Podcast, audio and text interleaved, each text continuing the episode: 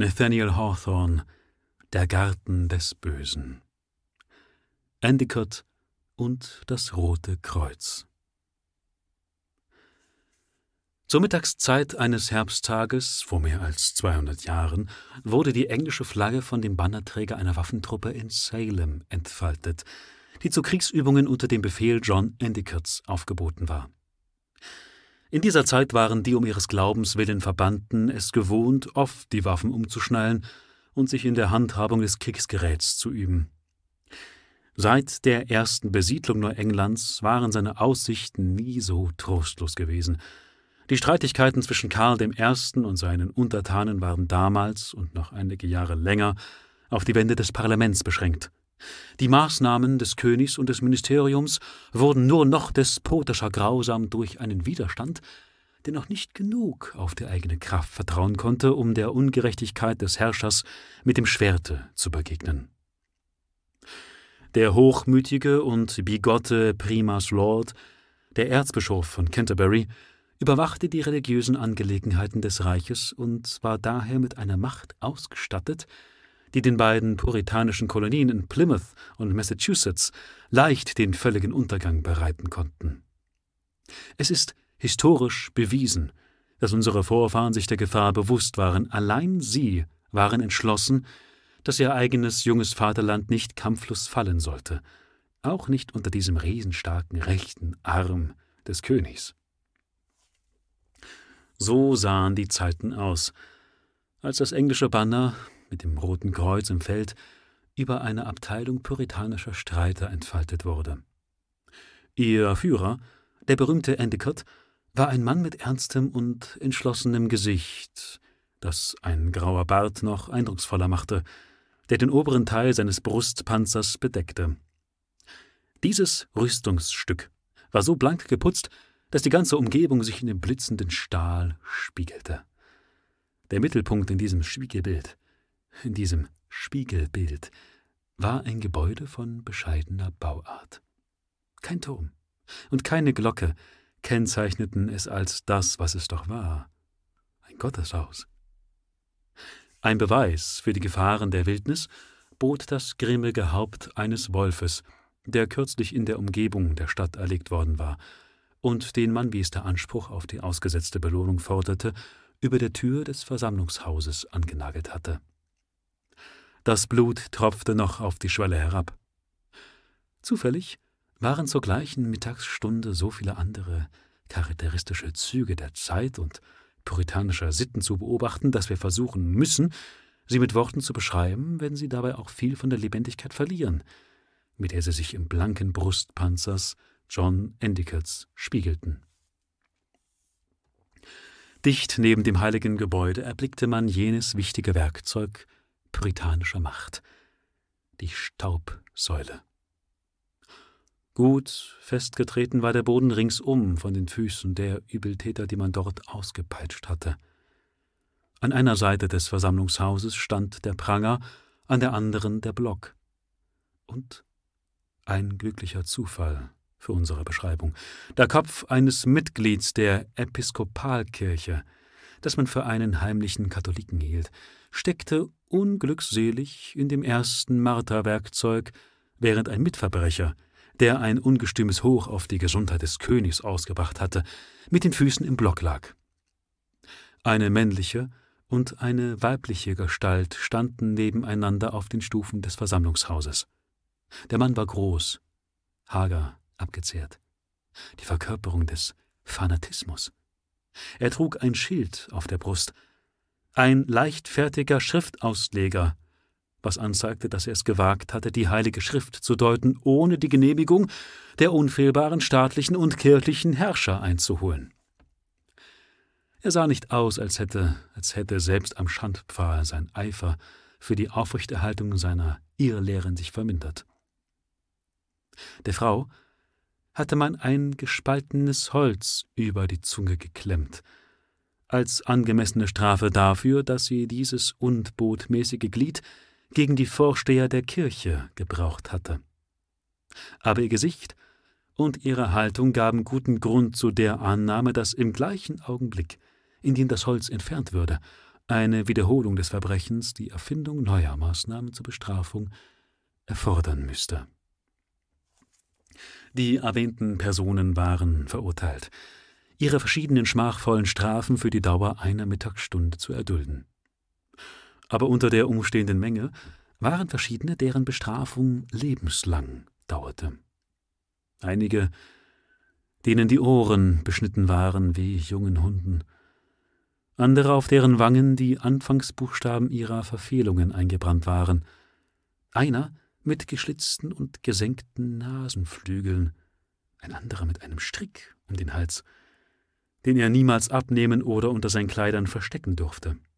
Ich glaube, er war oft schmerzlich versucht, das andere Ende des Stricks an irgendeinen Baum oder Zweig in der Nähe zu knüpfen. Da war auch eine junge Frau von nicht geringer Schönheit, deren Los es war, den Buchstaben E vorn auf ihrem Kleid zu tragen, vor aller Welt und auch vor ihren eigenen Kindern. Und selbst ihre Kinder wussten, was dieser Buchstabe bedeutete. Ihrer eigenen Schmach zum Hohn hatte dieses verlorene und verzweifelte Geschöpf den verhängnisvollen Buchstaben auf scharlachrotes Tuch mit goldenem Faden und in zierlichster Arbeit gestickt, so dass das große E alles andere eher hätte bedeuten können als Ehebrecherin. Aus allen diesen Zeichen der Sünde aber darf der Leser nicht schließen, dass die Zeiten der Puritaner lasterhaft gewesen seien, lasterhafter als die unsrigen, denn selbst im Laufe dieser Beschreibung sehen wir weder Mann noch Frau mit dem Makel, mit dem Makel der Niederträchtigkeit behaftet. Es war der Brauch unserer Vorfahren, die verborgensten Sünden aufzuspüren und sie der Schande preiszugeben, ohne Furcht und ohne Bestechlichkeit, im hellsten Licht der Mittagssonne. Gäbe es die Sitte heute noch, dann fänden sich wohl Gegenstand genug für eine nicht weniger reizvolle Beschreibung wie diese. Außer den erwähnten Übeltätern und alten und schwachen Leuten sah man die ganze männliche Bevölkerung der Stadt zwischen 16 und 60 in den Reihen der Kriegstruppe.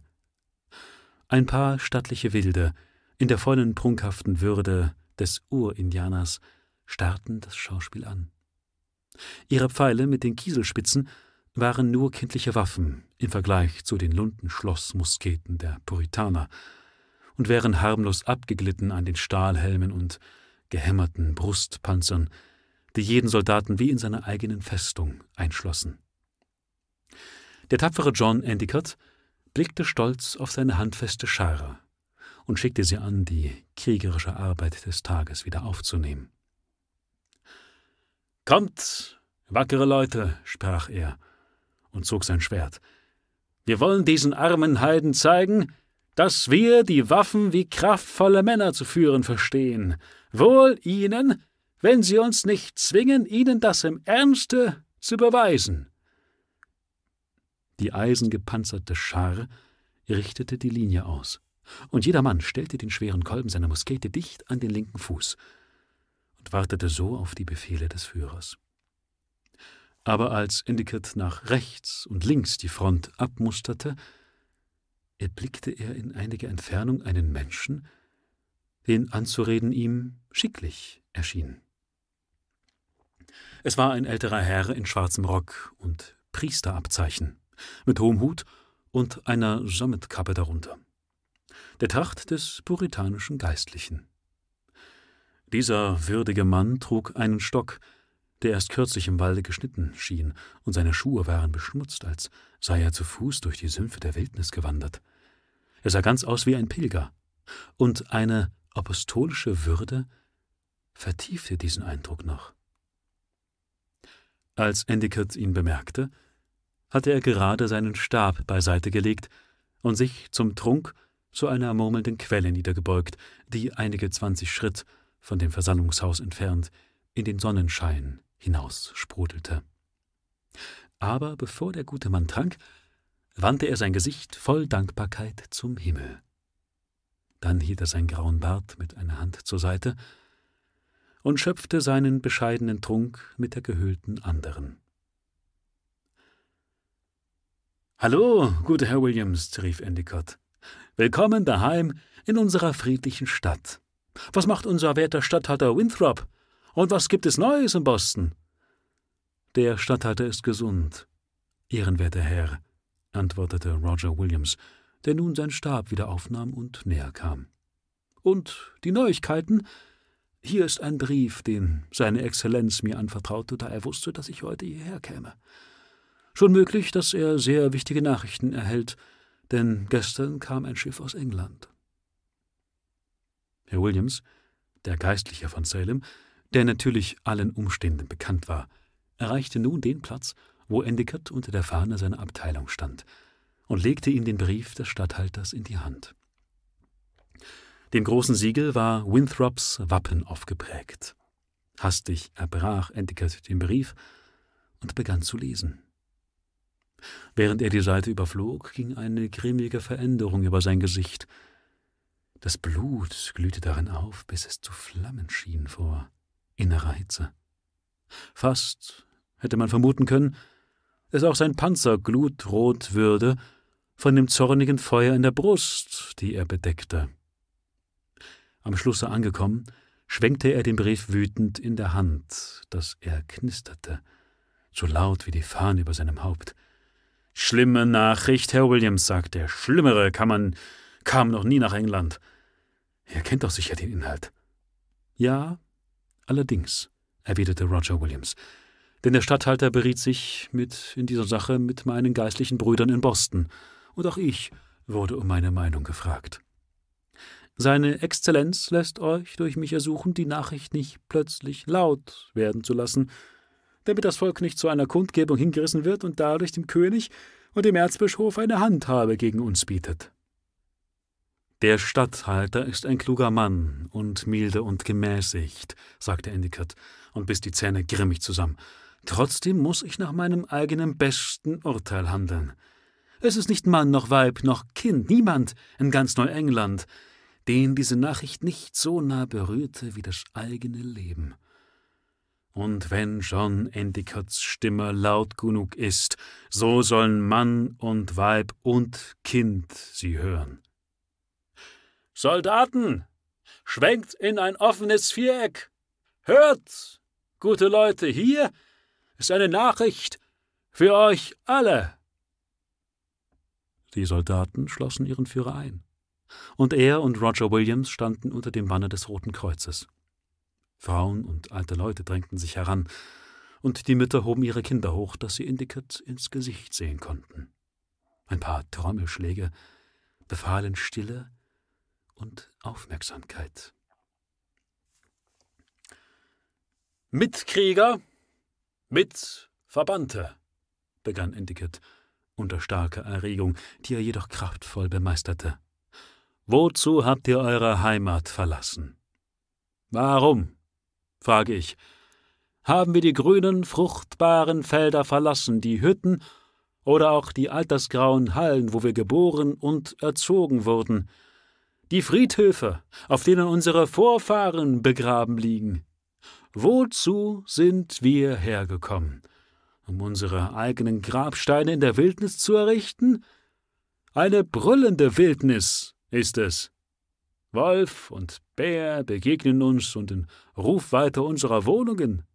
Im düsteren Schatten der Wälder liegt der Wilde und lauert uns auf. Die hartnäckigen Wurzeln der Bäume zerbrechen unseren Flug, wenn wir die Erde pflügen wollen. Unsere Kinder schreien nach Brot, und in dem Sand der Wüste müssen wir begraben, müssen wir graben, um sie zu befriedigen. Wozu? Muss ich noch einmal fragen, wozu haben wir dieses Land des rauen Bodens und des winterlichen Himmels ausgesucht? Geschah es nicht, um unsere Bürgerrechte unbehindert zu genießen? Geschah es nicht für die Freiheit, Gott nach unserem Gewissen verehren zu dürfen? Nennt ihr das Gewissensfreiheit? unterbrach ihn eine Stimme von den Stufen des Versammlungshauses. Es war der leichtfertige Schriftausleger. Ein trauriges und stilles Lächeln ging über Roger Williams mildes Antlitz. Doch Endicott, in der Erregung des Augenblicks, drohte dem Schuldigen wütend mit dem Schwerte. Eine bedeutungsvolle Geste von einem Manne wie er. Was hat das mit Gewissen zu tun, du Elender? rief er. Ich sagte, Freiheit, Gott zu verehren, nicht Schrankenlosigkeit, ihn zu entheiligen und zum Gespött zu machen. Unterbrich meine Rede nicht, oder ich werde dir Kopf und Füße ins Eisen legen bis morgen um diese Stunde. Hört mich an, Freunde, und achtet nicht auf diesen verfluchten Schwätzer. Wie ich schon sagte, wir haben alle diese Dinge geopfert und sind in ein Land gezogen, von dem die alte Welt kaum etwas weiß, um uns selber eine neue Welt zu schaffen und mit Sorgfalt einen Weg zu suchen von hier zum Himmel. Und was denkt ihr nun? Dieser Sohn eines schottischen Tyrannen, dieser Enkel eines katholischen ehebrecherischen Weibes, deren Tod bewies, dass eine goldene Krone nicht immer ein gesalbtes Haupt vor dem Richtsblock zu schützen vermag. Nein, Bruder, nein, unterbrach ihn Williams. Deine Worte sind für das stillste Zimmer nicht geeignet, noch viel weniger für die offene Straße. Halt den Mund, Roger Williams, unterbrach Endicott gebieterisch. Mein Verstand ist klüger als deiner in der Aufgabe, die jetzt vorliegt. Ich sage euch, Mitverbannte, dass Karl von England und Lord, unser grimmigster Verfolger, der Erzbischof von Canterbury, entschlossen sind, uns bis hierher zu verfolgen. Sie haben den Plan, sagt dieser Brief, einen Oberstatthalter herüberzuschicken, auf den Gesetz und Gerechtigkeit des ganzen Landes übertragen werden soll. Sie sind auch gesonnen, die götzendienerischen Bräuche englischen Bischofswesen einzuführen. Wenn also Lord als Kardinal von Rom des Papstes Fuß küssen soll, so kann er Neuengland an Händen und Füßen gebunden der Gewalt seines Herrn ausliefern. Ein tiefes Stöhnen aus den Reihen der Zuhörer. Ein Laut der Wut sowohl wie der Angst und Sorge gab Antwort auf diese Mitteilung. Seht euch wohl vor, Brüder, nahm Endicott mit steigendem Eifer wieder auf. Wenn dieser König und sein Erzbischof den Willen haben, werden wir bald ein Kreuz auf der Spitze dieses Heiligtums bilden, das wir uns erbaut haben, und einen Hochaltar in seinen Wänden, an dem zur Mittagszeit die Wachskerzen brennen. Die Wandlungsglocke werden wir hören und die Stimmen katholischer Priester, die die Messe lesen. Aber glaubt ihr, christliche Männer, dass wir solche Scheußlichkeiten dulden können, ohne das Schwert zu ziehen, ohne einen Schuss abzugeben, ohne Blut vergießen, und wenn es an den Stufen der Kanzel wäre? Nein, seid starken Herzens und tapferen Armes.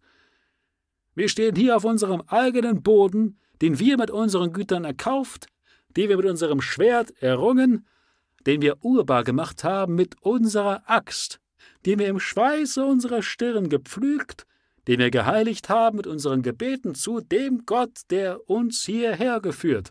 Wer soll uns hier zu Sklaven machen? Was haben wir zu tun mit diesem Bischof unter der Mitra, mit diesem gekrönten König? Was haben wir mit England zu tun? Endicott schaute sich in die erregten Gesichter des Volkes um die sich nun ganz erfüllt sahen von seinem Geiste.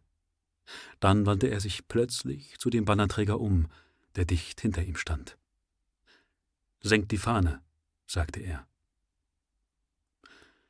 Es geschah. Und Endicott schwang sein Schwert, durchhieb das Tuch und riss mit der linken Hand das rote Kreuz vollständig aus der Fahne heraus. Dann schwenkte er die zerfetzte Flagge über seinem Haupte. Gottes lästerlicher Schuft, schrie der Anhänger der englischen Hofkirche am Pranger, der sich nicht länger beherrschen konnte. Du hast das Symbol unseres, unserer heiligen Religion verworfen. Verrat. Verrat, brüllte der Königstreue im Block. Er hat des Königs Banner verunglimpft. Hm. Das kann besser interpretiert werden.